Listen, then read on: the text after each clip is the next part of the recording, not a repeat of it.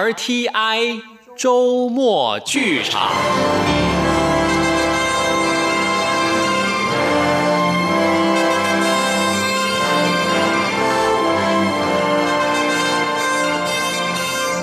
顺治皇帝龙跃云津，许湘君制作，陈宗岳主述，邓荣荣导播配音，欢迎收听。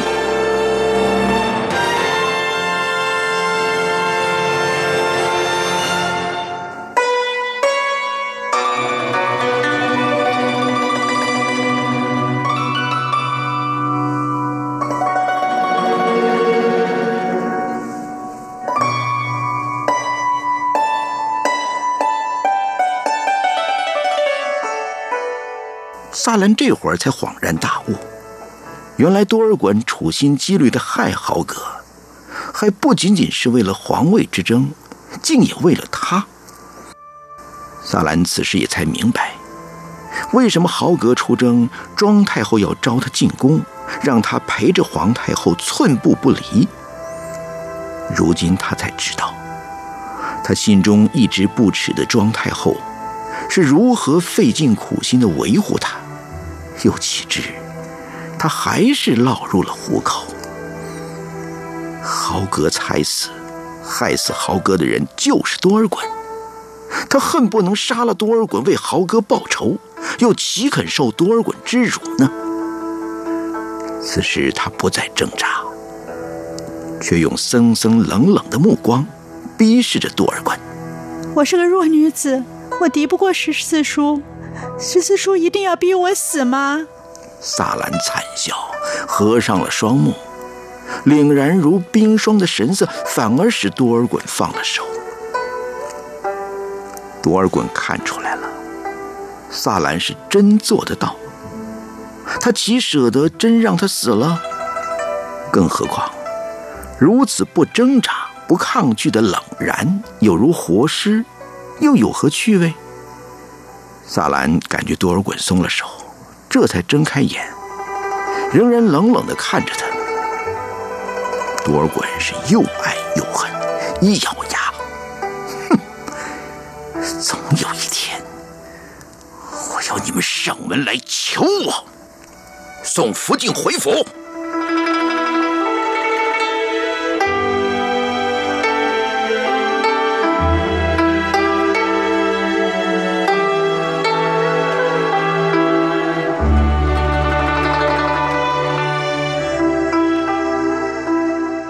宗室弟子不可不习祭社，恐无人监督，疏懒万乎，健忘祖宗根本。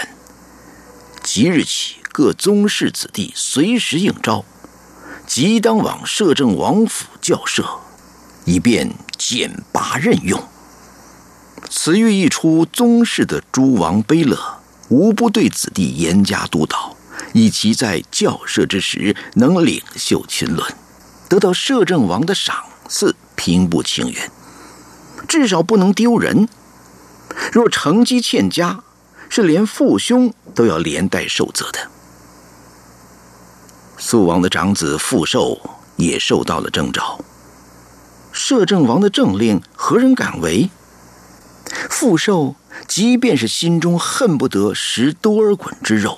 信多尔衮之皮，也不敢违背祖宗家法定下来的不废祭社的规矩。才进了摄政王府的府门，迎面就遇上了对头何洛慧。何洛慧看见他，惊叫了一声：“哎，打鬼呀，打鬼！哎青天白日的，怎么鬼也出来乱逛？可吓死我了！”这一番做作，惹得周围的护卫们是大笑不已。傅寿只是冷着脸。强压着心中的怒气，不理会。何洛慧又说了：“哼，他还算是宗室子弟吗？豪格身犯谋逆大罪，应血宗籍。只要摄政王一句话，他连红袋子都系不上。红袋子是宗室旁支，等于是同祖堂房兄弟。皇太极特别念及他们。”也是爱新觉罗一脉血印，而施恩授予的。若以豪格的罪名隔绝抄家，子孙贬为庶人，的确是只要多尔衮一句话，傅寿就连红袋子也系不上。傅寿含着脸，强忍着恨，随众去到教场。宗室子弟们见到他，大多远远避开，唯恐惹上麻烦。多尔衮在搭起的金帐下坐定，浏览着名册，看到傅寿的名字，用手指指了指，脸上浮起了一丝笑意。他身边的苏克萨哈躬身。把刚才何洛会蓄意羞辱傅寿的事当个笑话说给摄政王听。多尔衮冷哼了一声：“哼，这是何洛会有意谄媚本爵，故意欺负那孩子。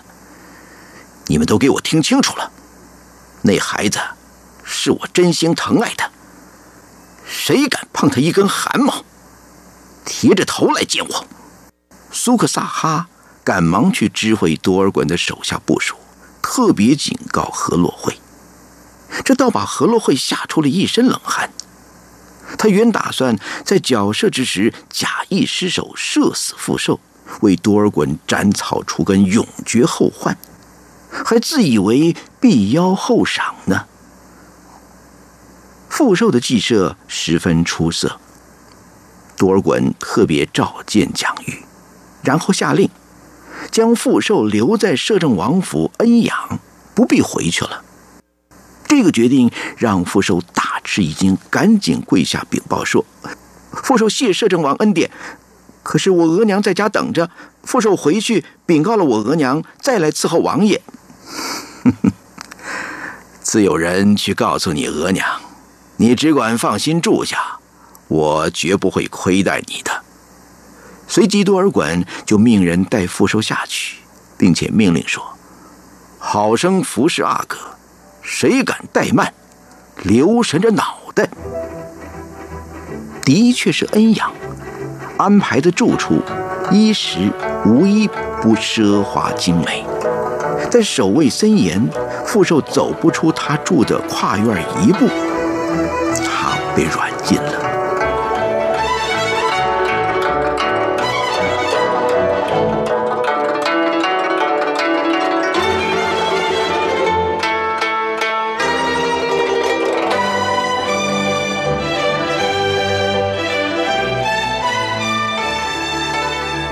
摄政王把阿哥留下了。听从人回报，萨兰面如死灰。他终于明白了多尔衮所说的：“总有一天我要你们上门来求我，所指的是什么了。”也顿然明白，庄太后周旋摄政王的苦楚，以子逼母，以母挟子，为了已然无父的孤儿，庄太后能怎？他又能怎样？他可以死，在多尔衮逼他的时候，他是真决心以死全节的。然而如今，傅寿落到了多尔衮的掌握中。傅寿，豪格承宗继业的儿子，不能死啊！豪格，萨兰在豪格陵前哭的是肝肠寸断。苍天不仁，红颜保命。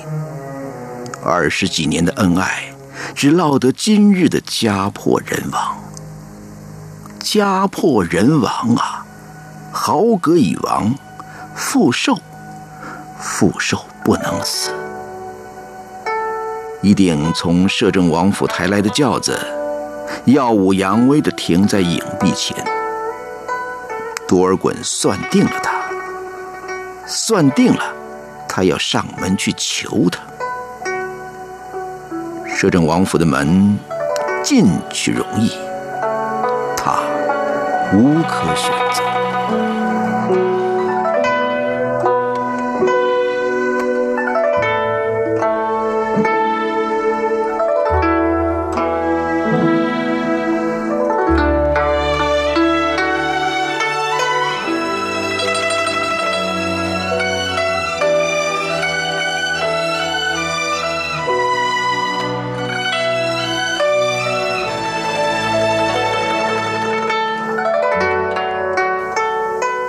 萨兰进了摄政王府，倒又出来了。因为多尔衮担心罗兰闻之吵闹，他现在虽然未必还怕罗兰，但吵吵闹闹毕竟有失体统，也让人看笑话，所以他还是不敢就此堂而皇之的把萨兰留在摄政王府。只是从萨兰那一进摄政王府起。肃王府成了摄政王的别府。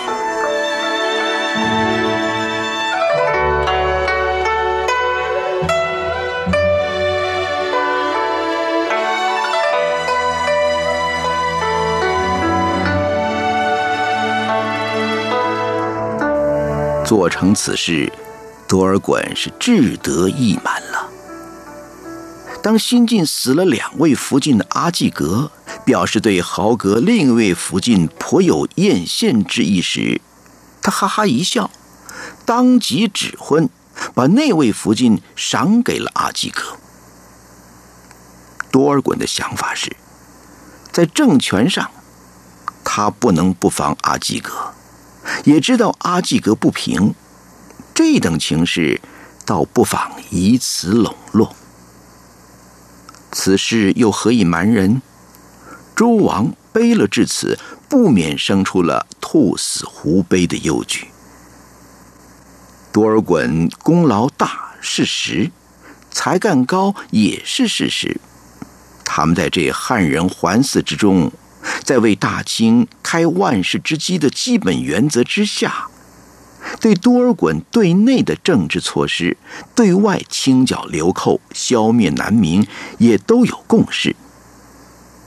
而且多尔衮为诸王背了八旗王公所立的圈地法、逃人法，的确也保障了他们富贵尊荣的权益，使他们不论是为了大清的基业，或为了对皇叔父摄政王的敬畏，乃至为了利己之心，都努力的养成摄政王的意志而行，充分的配合多尔衮的意愿。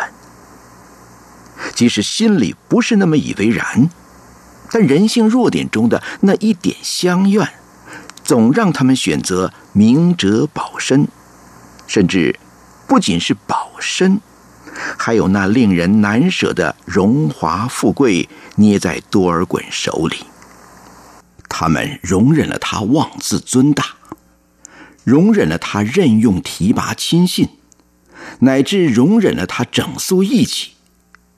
甚至在许多事上还做了他的帮凶，但他逼死豪格，还说是长久以来的积怨。他与皇太极之间的恩怨纠结，谁也心知肚明。与豪格更是从来不但心不和，面也没和过。但豪格就算罪该万死，他将肃王福晋霸占为己有不说。还把另一位福晋送给了阿济格的做法，却让他们心寒。这暴露了他冤杀豪格，还不仅是为了两人的夙愿，竟是因为有心谋夺直父。这甚至超过了当年皇太极对待阿敏和莽古尔泰了。那两个人心怀叵测。是尽人皆知，而且罪证确凿。皇太极也并未杀他们，他们都幽禁数年之后才死。莽古尔泰和德格类死后，又以谋逆事发再度论罪。皇太极所以也把他们的福晋赐给了子侄，毕竟自己并没有霸占为己有，而豪格。却际遇不到一个月就死在狱中，而且死得不明不白。那么正当壮年的人，一向勇猛如虎，他二月才奏凯而归。谁也记得皇上交劳时，他虽然满脸风霜，但是何等的意气风发。叙功末了，接着论罪。皇上为他下跪的情景，使诸王悲乐无不动容。多尔衮假仁假义，免了他的死罪，幽寄狱中，却不几日就死在狱中，怎能让人不怀疑他的死因可疑？尤其等不得几个月，多尔衮露出了狐狸尾巴，而摄政王府中传出来的消息，是他扣留了傅寿，以子逼母，霸占了魏王人。以子逼母，这不能不让他们想到情况类似的庄太后。庄太后还说与多尔衮有旧情，也许半推半就。肃王福晋一向与豪格两情弥笃，而且与多尔衮有杀夫之仇啊！他再对大清有什么丰功伟业，跋扈无礼到这一地步。已经逾越了他们心中容让的尺度了。他们仍然不敢违逆，也不敢谈论，谁也不敢相信谁，也怕布了吉尔哈朗和豪格的后尘，但心中却渐次失去了原先对多尔衮的期许和忠诚。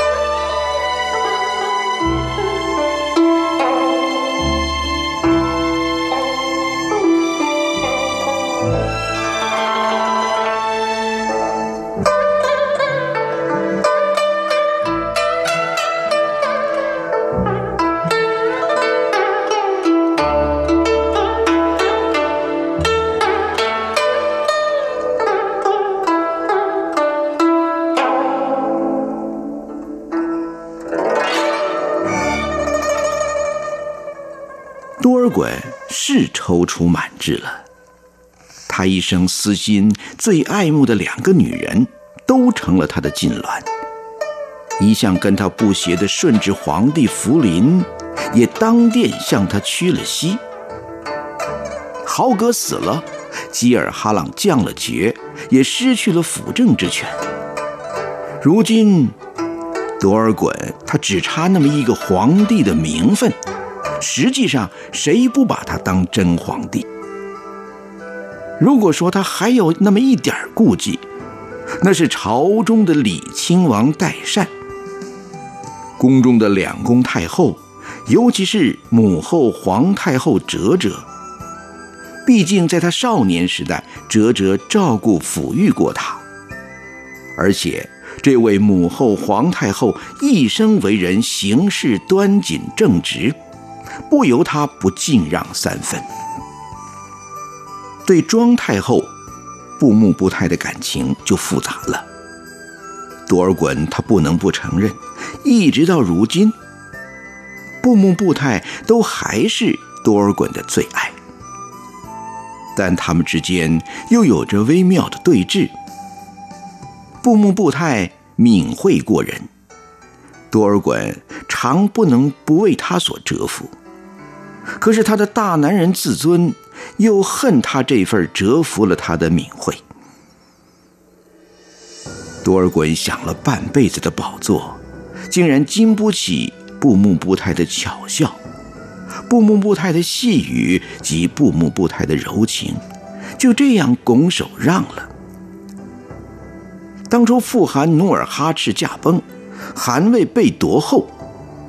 他在皇太极手下忍辱负重，出生入死，戎马半生，建立功业。本想有朝一日终能被推在，把皇太极所夺去的皇位夺回来。岂知，竟被一无所能的福临坐享其成了。不错，他是权倾天下，但。终究他没当上皇帝，他的皇位丢在布木布泰的清贫浅笑里。如果不是布木布泰打动了他，也许局面就不是这样了。如果多尔衮他当了皇帝，而立福临为太子，再能册布木布泰为后，那么他这一生还有什么可遗憾的呢？然而来不及了。他知道，即使时光倒流，结果仍会是一样的。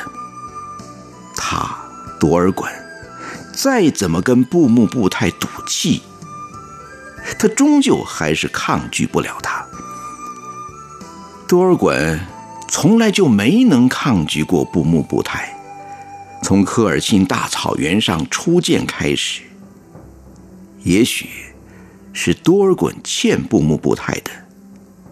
多尔衮他努力接受并满意现实，他不过是差个皇帝之名而已嘛。毕竟差了个皇帝之名就。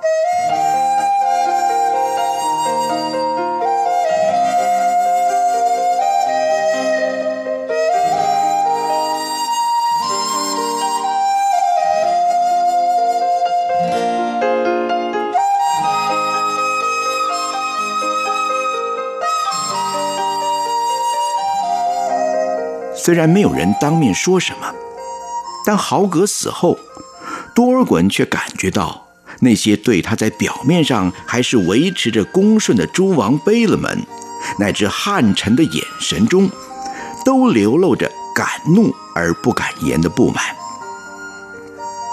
为了安抚人心，他复了吉尔哈朗原先的爵位，和硕正亲王。但给吉尔哈朗复位。才稍平复的不满情绪，却显然又在他霸占萨兰之后高升了。这使他气恼起来。他认为，这乃属闺房私密之事，罗兰可以不满，富寿可以不满，甚至布木布泰可以不满，与其他人什么相干？但是多尔衮是聪明人，他心里头有数。这些人对他的畏惧大于心悦诚服。目前他虽然自今权大势大，却也知道不宜树敌太多。老臣正逐渐凋谢，多尔衮可以不予理会，但年轻一代，尤其渐渐成为朝中主流的子侄一辈，和他正仰仗的汉官们，总要设法收服人心的。收服人心也容易，对汉臣给他们升官，对亲贵给他们进爵。顺治身边两黄旗的人多给点好处，多照顾他们一点让他们知道自己并无意与他们为仇。于是他除了设六部汉尚书，任用汉官之外，又把几位卑勒。勒克德浑、伯洛、尼堪都晋封为郡王，对两黄旗下人马也不时施以小惠。对付这些人，恩威并施容易，难对付的是布木布泰。多尔衮霸占萨兰这件事，始终没有跟布木布泰明说。多尔衮不相信布木布泰没个耳闻，偏偏就是不提，倒让多尔衮老是心里惴惴的。当然，多尔衮也不是真怕布木布泰会怎么样，却就是面对他，心里有那么点小孩子做了坏事，又怕人知道，又怕人不知道，还担心着不知什么时候东窗事发的忐忑不安。任凭他再如何的自解，偏心里就是有那么点儿搁不平。而另一个让他心里隐隐不安的是，小皇帝福临似乎也变了。仿佛在豪格死后一下子长大了，变得冷静而沉默。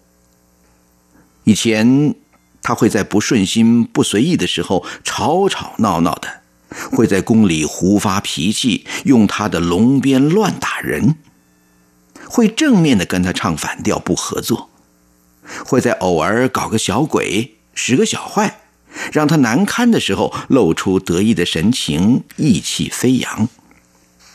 而现在，福林却变得什么都淡然而冷漠，而这种淡然冷漠，却让多尔衮想起了过去的自己，不由忧疑。虽然多尔衮心里也常因着两度与大卫失之交臂而颇为懊恼，但总算虽然无其名而有其实，倒也了可自慰。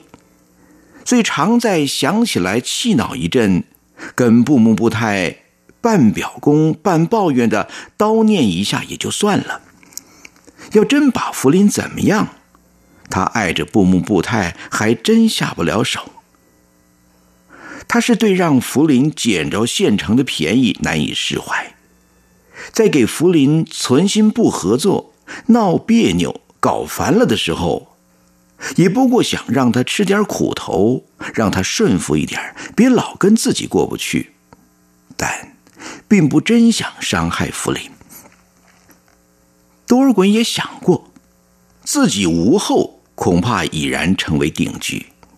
虽然自多铎一支入继了多尔伯，但在感情上，真还不如爱屋及乌的福林。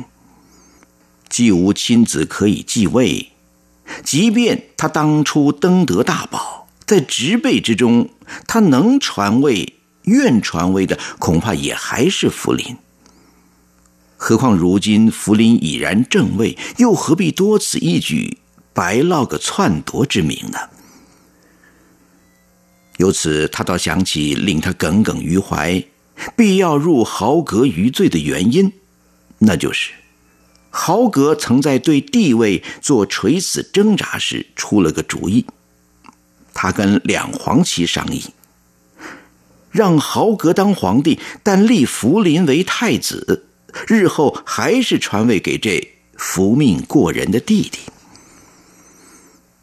多尔衮之为此气愤不平的原因之一，是推己及人，不免想到豪格也许也跟他一样。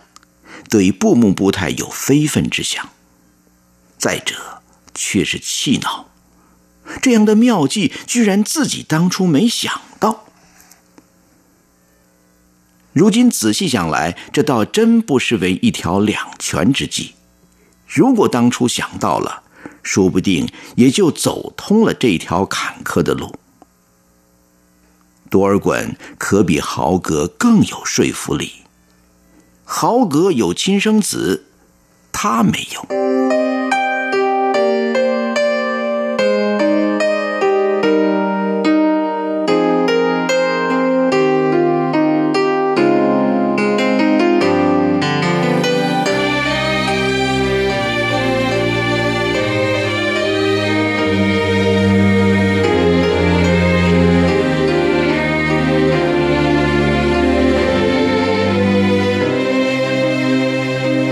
交错，满盘输。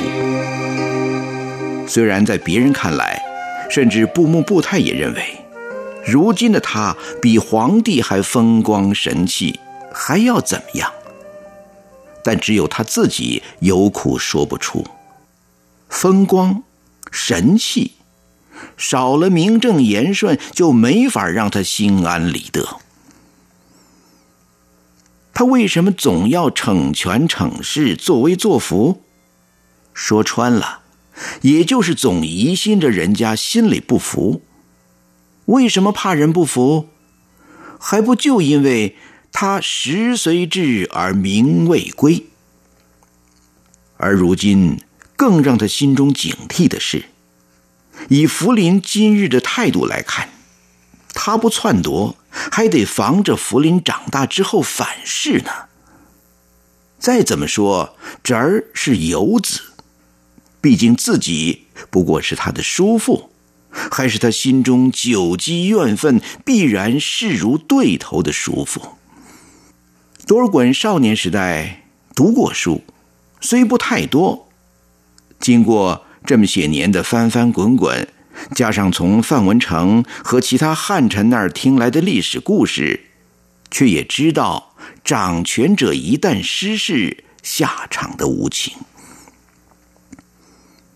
小皇帝如今十二岁了，自己也当殿表示过，到小皇帝成人。他就会归正。更大的问题还不是自己愿不愿意归正，而是到小皇帝成人时，自己是不是还能不放手让他亲政？就算自己不放手，只怕到时候诸王卑了、文武大臣未必不逼着自己归政。如果不能未雨绸缪，让自己立于不败之地。只怕不想篡夺的结果会使自己死无葬身之地。多尔衮反复的想着，吉尔哈朗和多铎都当过蜀王，只有他，在蜀之后加了个父字。汉文的父字还不那么凸显，好像一般汉人叔叔也通称为叔父，在满文中。那可差别大了。叔父是在叔叔后面加阿玛，亦如侄子称之有子，叔父也就是以叔为父。如果皇叔父摄政王没有那个叔字，让福临尊自己为皇父，不就如汉人的太上皇、满人的皇阿玛吗？多尔衮他记得，范文成曾经跟他讲过，宋朝的高宗皇帝没有儿子，后来传位给了侄子，自己当太上皇。那个侄子就是后来的孝宗皇帝。从孝宗这个谥号来看，必定是孝顺的。太上皇不也就是皇父吗？那任他翅膀再硬。父子的关系一确立，汉臣口口声声说以孝治天下，他总不能冒大不韪对皇父怎么样吧？有了这么个父案，多尔衮心里仿佛也踏实了些，但想归想，却不敢真的付诸实行。朝里还有个他不能不有所忌惮的老代善。让他心中暗喜的是，老代善毕竟老了，老而多病，离大去不远，他可以先从容布置，到时候当传出代善病重的消息，他首先以皇帝的名义下诏，任命吉尔哈朗为定远大将军，到湖广去讨贼。他可不要在他把筹谋已久的计划付诸实行的时候，面前搁着个碍眼碍事的。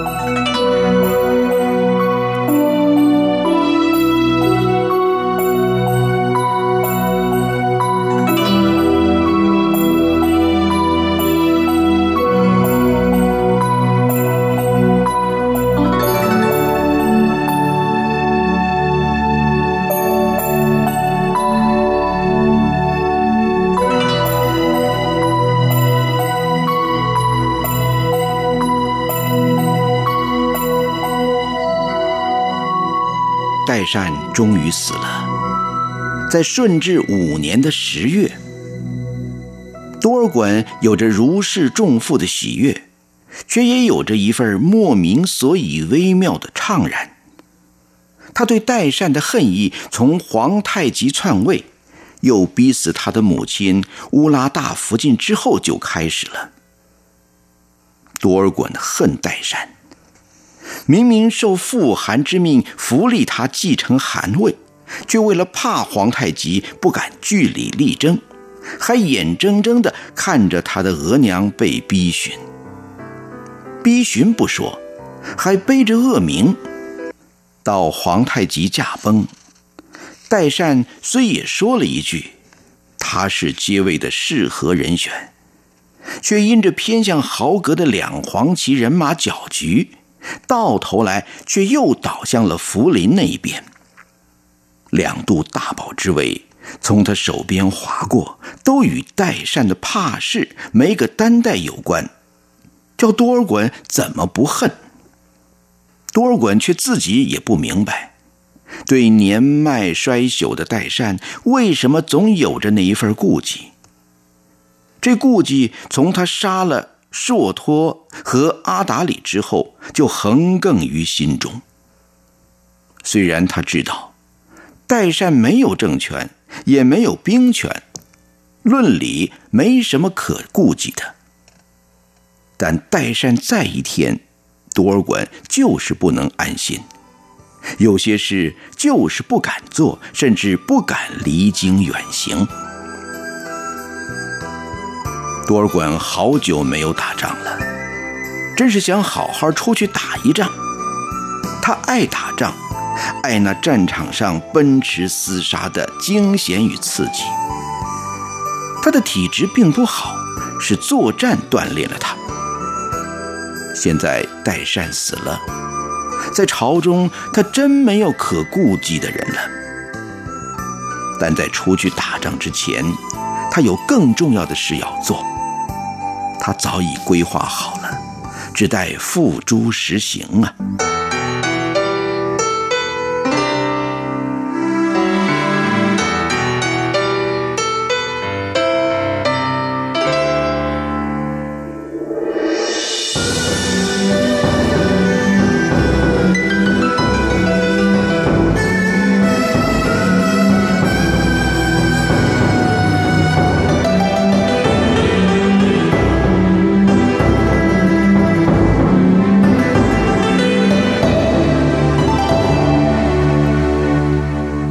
清的太庙落成，皇帝应该举行第一次的祭祀天地环球的大典。皇帝应该亲指太庙追尊祖先，上册宝，然后奖有功，颁大赦。他刻意的培植自己的势力，对亲贵子侄辈大加封贵。多尔衮的用心，就是让这些成为朝中中间分子的王公亲贵，都成为与自己利害相关的生命共同体。当朝中亲贵文武都是自己人的时候，他还有什么顾忌？得意之余，他封谥皇太后和庄太后，他想把皇叔父那个“叔”字给去掉。缠绵病榻的皇太后哲哲，听说此事，惊疑忧惧的张口结舌。庄太后布木布泰，倒在乍闻的惊疑之后，经过了几番思索，镇定了下来。多尔衮这一举措，可以有不同的方向解读。皇太后看到的是他居心叵测，不利小皇帝的那一面。布木布泰却想到了另一面，那就是多尔衮既想以小皇帝的皇父自居，对福临来说也未必不是一种保障。多尔衮当然有以此为自己的地位证明，好更名正言顺的四其专擅之权的意思。但同时，不约等于宣布了他对福临之情同于父子。往好的一面看，多尔衮如果想害福临，就不必如此大费周章。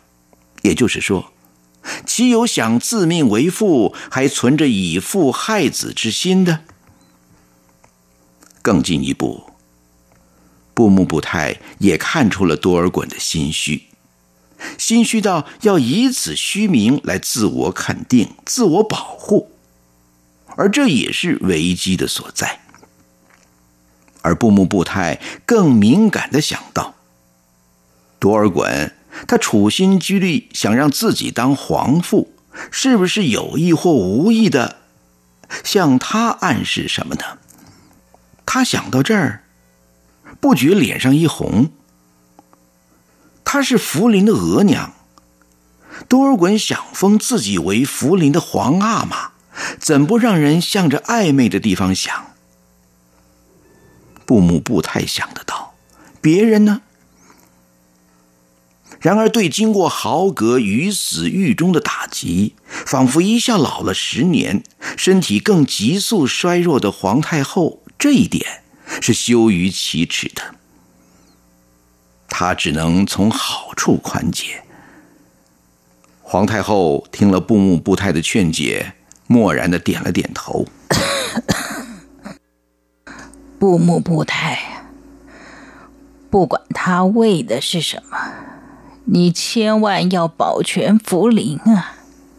说着，皇太后潸然落泪。我恐怕也熬不了多久了，只是不知道怎么去见太宗皇帝。他再三的嘱咐我，要防止多尔衮跟豪格两虎相争。他还说要争起来，伤的一定是豪格。是我无能，让多尔衮把豪格把豪格给害了。庄太后听皇太后这么一说，不觉心里一酸。到如今，她才知道，何以豪格之死对皇太后的打击会大到让她痛不欲生。原来。原来皇太极早就预见了这个后果，而这个后果却又是他自己种下的恶因呢。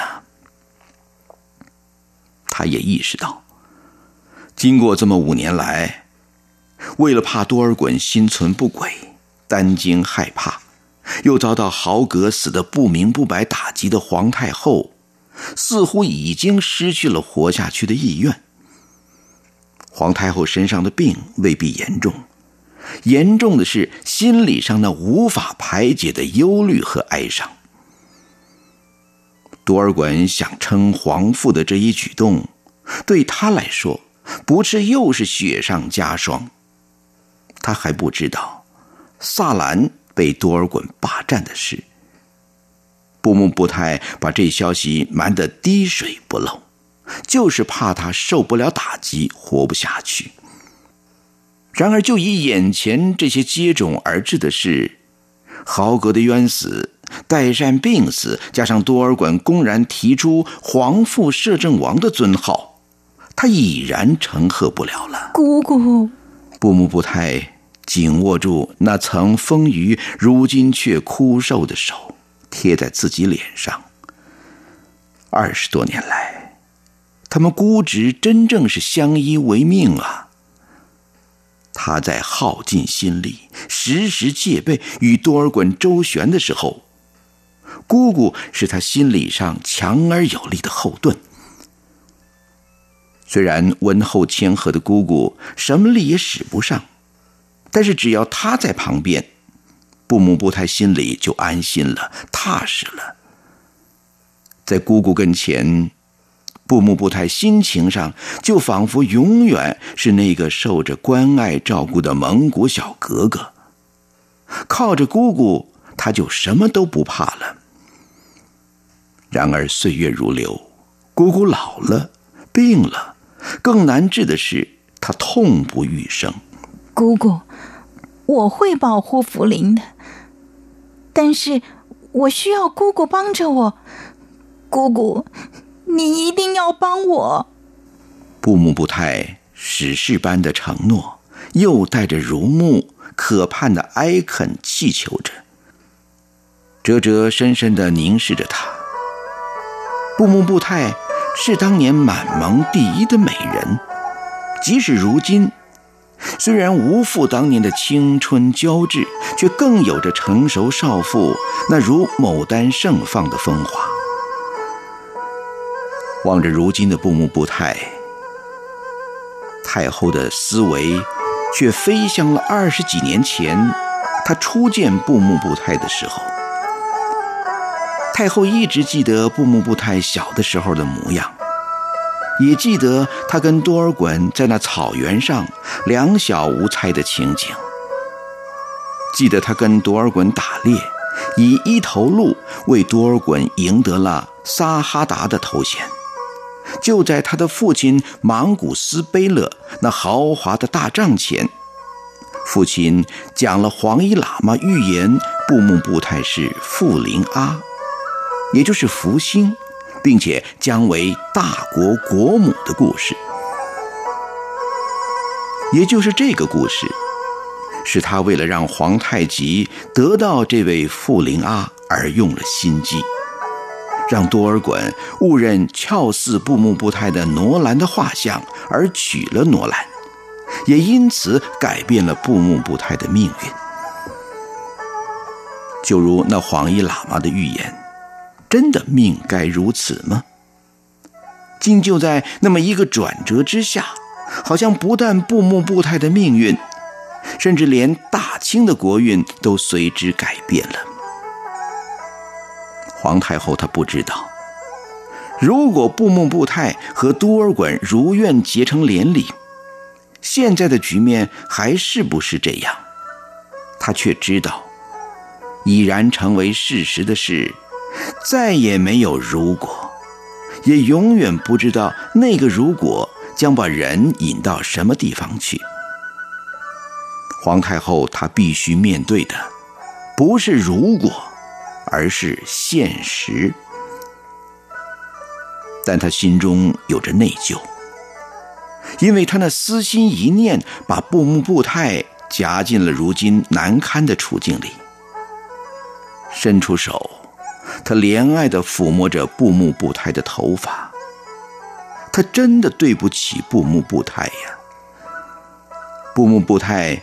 要他帮忙，不论真假，他都得努力振作，为这布木布泰活下去。但对多尔衮那露骨的风势，又当如何？布木布泰这么安慰他说：“不理他，今儿个我们只能装糊涂，当没听懂。反正这事儿还得皇帝亲自下诏，他能封别人。”总不能自个儿封自个儿吧？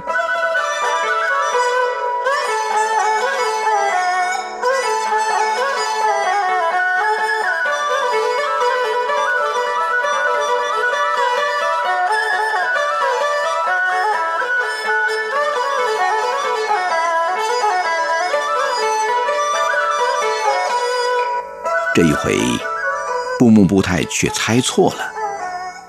多尔衮在封事无效之后，一赌气，假皇帝之名下诏，加封自己为皇父摄政王，并下令进呈本章，下达旨意，都要改书“皇父摄政王”。多尔衮一向跋扈专权惯了，从来诏令也不曾征询过谁的意见，这一回事先封事。已经是因为加封的对象是自己，总希望由太后或小皇帝提出，才算名正言顺，也比较感觉着实至名归。否则玺印符令俱在摄政王府，他又哪需要那番做作呢？此诏一出，当殿小皇帝是愕然，王公大臣是诧然，朝野则是一阵哗然。尤其摄政王与庄太后的绯闻已是满天飞了，一旦皇叔父成了皇父，又怎么不让人产生各种臆测？而让他气恼的是，两宫太后和顺治皇帝福临，与此创举都浑然无视。顺治皇帝既没有向他行等于向天下臣民宣誓认可父子关系的家人之礼，两宫太后也没有对他的新头衔皇父摄政王表示任何的意见，就仿佛他一个人唱了一出独角戏，重要的配角全不配合。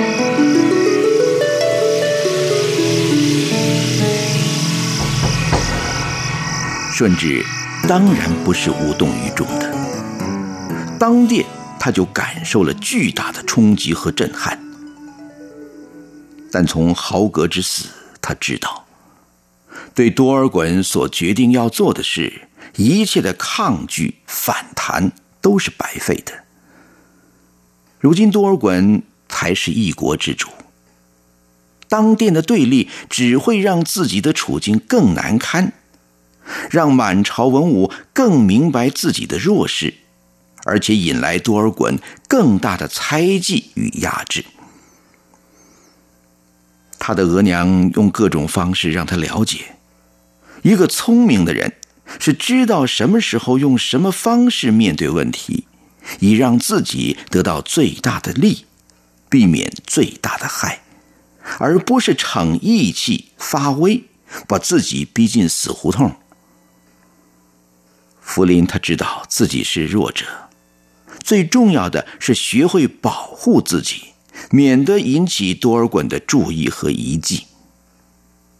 而福林也发现，不说话有时候对多尔衮来说是一种更大的无声的反对，反而会让多尔衮自己因着没了着力点而有挥出拳头却打空了的懊丧。因此，福林很快的收敛了那份痛恨与不悦，全然若无其事。多尔衮并不那么在意小皇帝的态度，他明知道小皇帝对自己痛恨，却视之灭如。也就是说，他想，福临就算想怎么样，此诏一出，皇父名位既定，他还能怎么样？多尔衮在乎的是两宫太后，而两宫太后也仿佛与小皇帝有默契似的，不闻不问。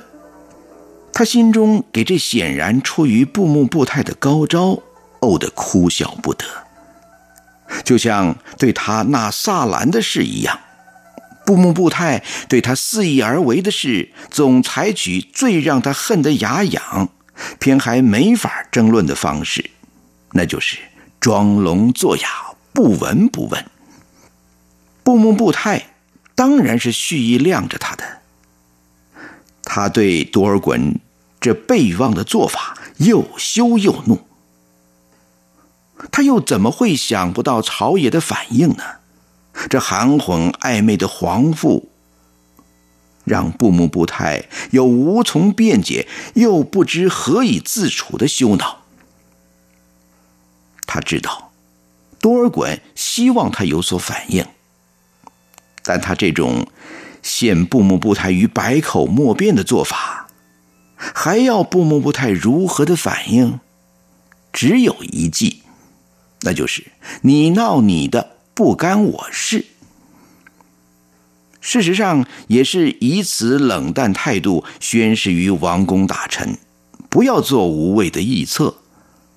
而这一招的确也在王公大臣间产生了效果，背后他们都在思议：哎，这是摄政王自说自话，无关皇太后、庄太后跟皇上的懿旨。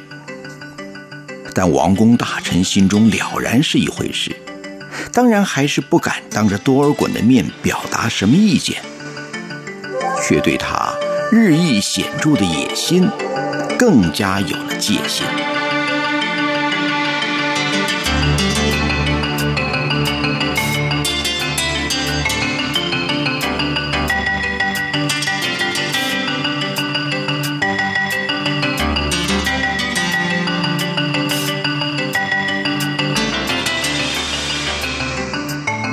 心中五味杂陈的皇父摄政王多尔衮。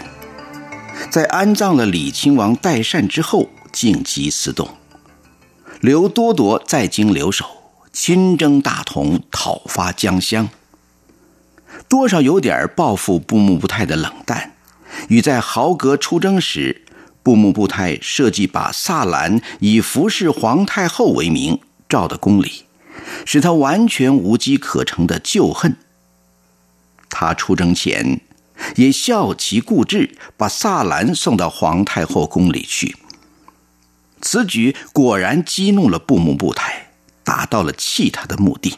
多尔衮，你这到底是何居心啊？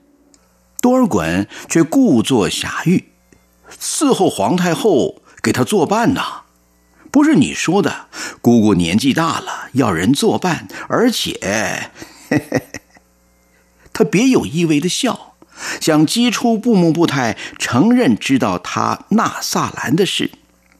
你也知道，罗兰厉害，在皇太后那儿也好，在你这儿也好，都比搁在外面让我放心。你是放心，我可不放心。不放心什么？多尔衮，你知不知道你自己做了什么？你在给姑姑送催命符。你跟萨兰的事情，我一直瞒着姑姑，这一下一拆穿。多尔衮，就算天底下的人全都对不起你吧，姑姑可没亏欠过你。你图着自己痛快，逼死了姑姑，你于心何忍呢？你，布木布泰终于承认了，他早知道萨兰的事，而令多尔衮一愣的是，皇太后不知道。我以为，我以为他早知道了。他要早知道，就活不到现在了。你晓得我费了多少苦心瞒着他吗？就看着布木布泰双目含泪，却是一脸的森寒。你，你就准备着回来给母后皇太后奔丧吧。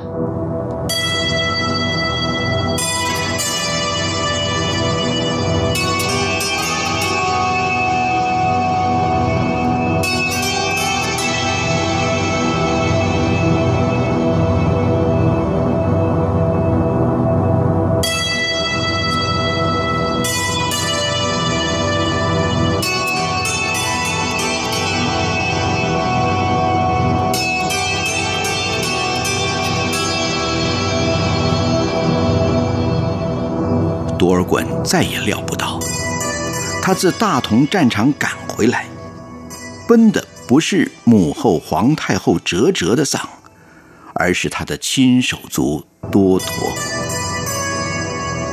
满人极怕出痘，一旦天花流行，上自皇帝，下及王公，无不忧心惴惴，立刻躲到专为避痘所筑的馆舍中去避痘。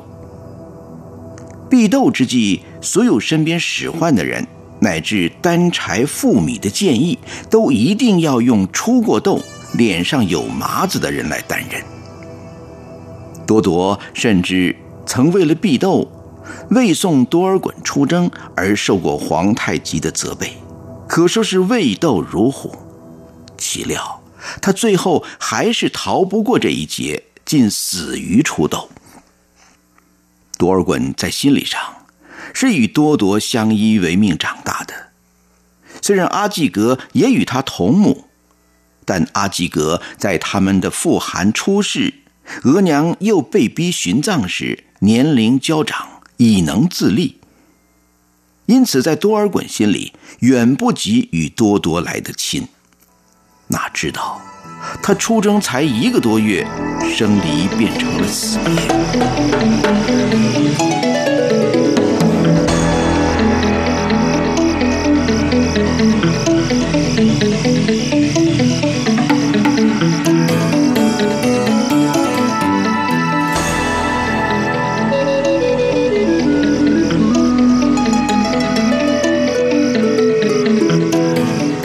以上 RTI 剧场播出的是蒲月女士的作品《顺治皇帝龙跃云津》，今天就播出到这儿了。下周同一时间，请继续收听。